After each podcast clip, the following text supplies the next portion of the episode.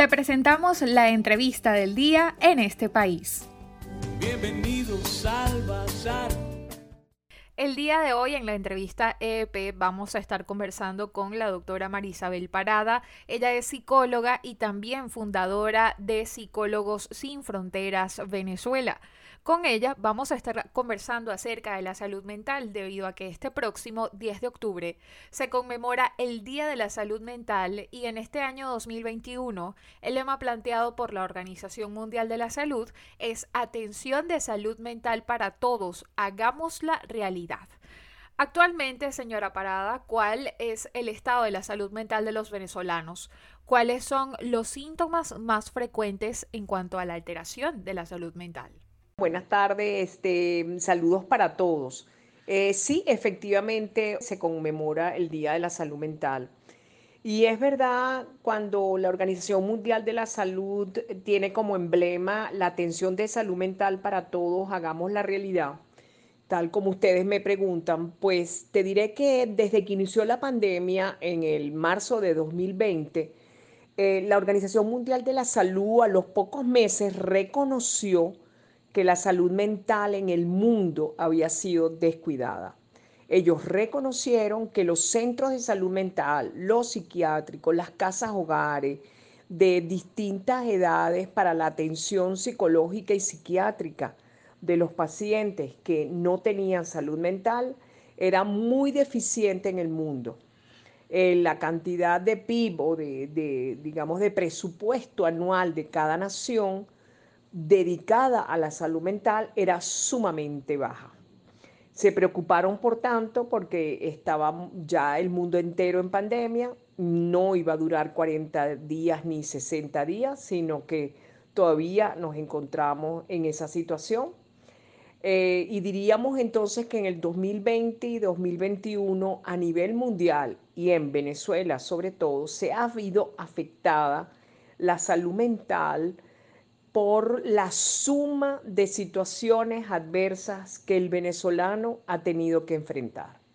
Para algunos países la pandemia es el único problema. Es la situación que deben de resolver la, posibilidad de que no se contagien, de que todo el mundo esté vacunado, de que todo el mundo reciba atención gratuita o, o con sus seguros, tanto atención física como de salud mental. Y, sí se dispararon en el mundo y con más razón en Venezuela los niveles de ansiedad y los niveles de depresión. Estos síntomas se manifestaron y se están manifestando principalmente por crisis de angustia, ataques de pánico, problemas de sueño, con un insomnio severo, con eh, sobre todo el confinamiento en los primeros meses de la pandemia hizo mucho daño intrafamiliar. Hubo mucha violencia de género, mucha violencia contra los niños, el hacinamiento en algunos hogares, pero sobre todo en Venezuela la falta de bienestar, de servicios públicos, de calidad de vida y sobre todo los problemas de tipo socioeconómico, los problemas de una emergencia humanitaria compleja, hicieron que en Venezuela la pandemia recrudeció todas las situaciones y las alteraciones emocionales que las personas y los venezolanos han vivido en Venezuela. Por lo tanto, estos síntomas de ansiedad y de depresión han tenido que ser atendidos por psicólogos, psiquiatras, eh, personal de ayuda, profesionales eh, religiosos, educadores, eh, ONGs, instituciones caritativas, personas que están dispuestas como voluntariados en los distintos grupos e instituciones que tienen como fin la ayuda a la humanidad y en Venezuela han tenido que proporcionar y brindar ese apoyo emocional que el venezolano ha ameritado. En este contexto, ¿cómo incide la crisis aguda de servicios públicos en el bienestar psicológico y emocional de los venezolanos? La crisis eh, aguda de los servicios públicos ha afectado grandemente el bienestar psicológico y emocional de los venezolanos, tal como ustedes me preguntan. Y lo ha afectado porque es una realidad que los trabajos se han hecho muy difíciles de eh, solventar las necesidades económicas del venezolano. Eh, el venezolano ha tenido que, sufrir una hiperinflación en, los últimos cinco años, cuatro años, y sobre todo en estos dos años, que ha sido una, digamos, una situación muy adversa, muy complicada, muy compleja poder solventar. Las personas han tenido que trabajar en, distintas cosas, hacer emprendimientos, aunque sean muy sencillos, para poder eh, solventar eh, la alimentación básica en sus hogares. Las familias se han visto muy empobrecidas, eh, la situación de, no poder cubrir las necesidades de alimentación, vivienda, comida, vestidos y sobre todo el no tener colegios, eh, liceos en donde poder eh, participar, que estos niños participen, ha sido pues generador de, de muchas crisis intrafamiliares y ha elevado los niveles de ansiedad y de depresión. Un punto importante que quisiéramos consultarle, doctora Parada, es cómo ha avanzado la atención psicológica en este último año de pandemia ha dejado de ser, de cierta manera, un tema tabú hablar sobre la salud mental.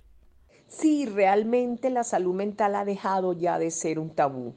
Yo creo que las personas tuvieron que ampliar su concepción de la salud mental, entendiendo que esa salud mental, que significa ese equilibrio psicológico, emocional, esa estabilidad para, para resolver problemas, y esa tranquilidad y dominio y control de las emociones, ya la gente entiende que hay tantas consecuencias de las situaciones adversas que, y en crisis que vive el venezolano, que ha encontrado como natural que de repente un joven esté deprimido o que un adulto esté irritable o que una persona de tercera edad esté durmiendo mal o que alguna familia lamentablemente tenga un hijo o un hermano que se haya suicidado o las personas que no superan los duelos porque ha sido más de uno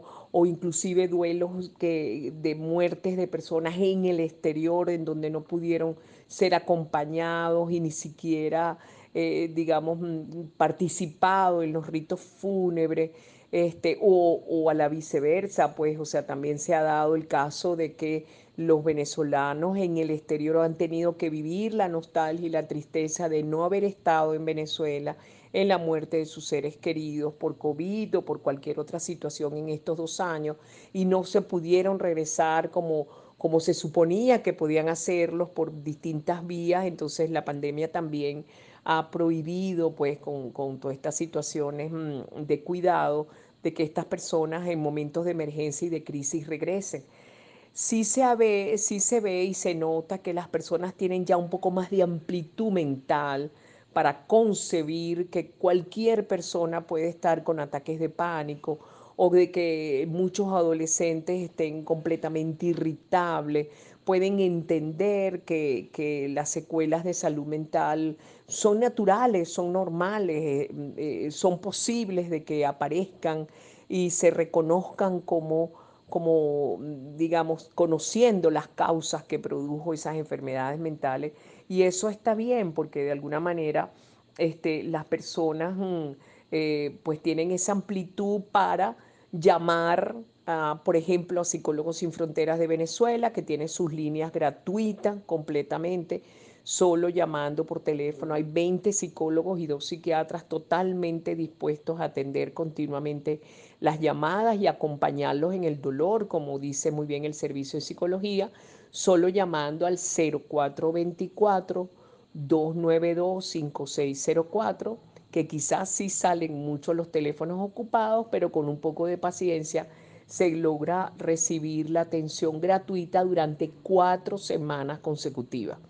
Hemos atendido en Psicólogos Sin Frontera miles de personas y cuando se dice miles, cada persona además ha sido atendida en cuatro semanas consecutivas. Y así como Psicólogos Sin Fronteras está atendiendo, también la Federación de Psicólogos de Venezuela, también algunos grupos de asociaciones venezolanas de psicoterapia están atendiendo. Eh, algunos hospitales públicos como el Hospital Vargas, el Hospital Universitario de Caracas, tienen pocos residentes de psicología y psiquiatría, pero también atienden emergencias o, inclusive pues tratan de, localizar pues los récipes o los medicamentos para las personas que están alteradas emocionalmente en su salud mental.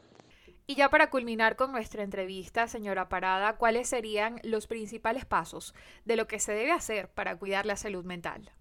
Lo mejor que se debe hacer para cuidar la salud mental es mantener un estilo de vida sano. Este estilo de vida sano implica que uno cuide lo físico, cuide lo psicológico, cuide lo social, familiar y recreativo y cuide lo espiritual. ¿Qué se dice cuidar físicamente? Pues cumplir con el ejercicio cinco veces a la semana y cumplir con las normas de higiene al sueño. Comer lo más sano posible y evitar el café, el cigarro y las bebidas a partir de las 3 de la tarde. Bueno, el cigarro para siempre, pero evitar después de las 3 de la tarde no consumir nada que pueda ser perjudicial para el dormir en la noche. ¿Qué significa cuidarse psicológicamente? Practicar técnicas de respiración, de relajación, de meditación, también conversar con amigos, tener meta y sobre todo tener y desahogarse con profesionales de salud mental en el caso que uno sienta que necesita orientación y guía para resolver alguna situación.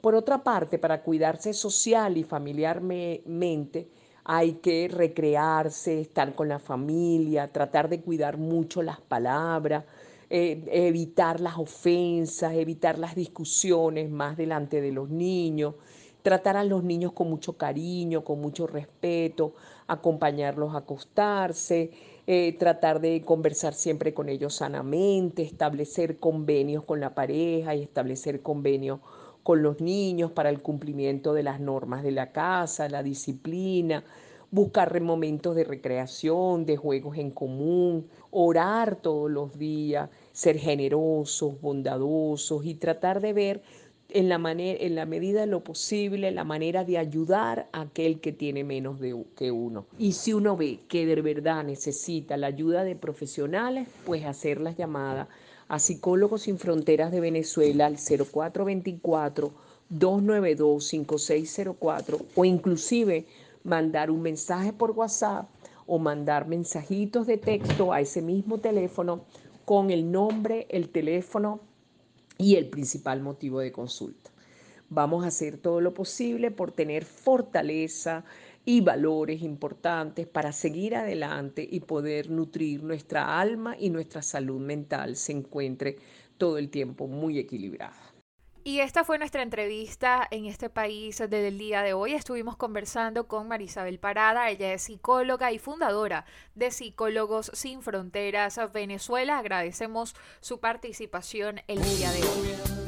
Para conocer más del programa en este país, visita nuestras cuentas en redes sociales, en Twitter e Instagram como arroba en este país radio, en Facebook en este país programa radiofónico y en la página web en estepaís.info.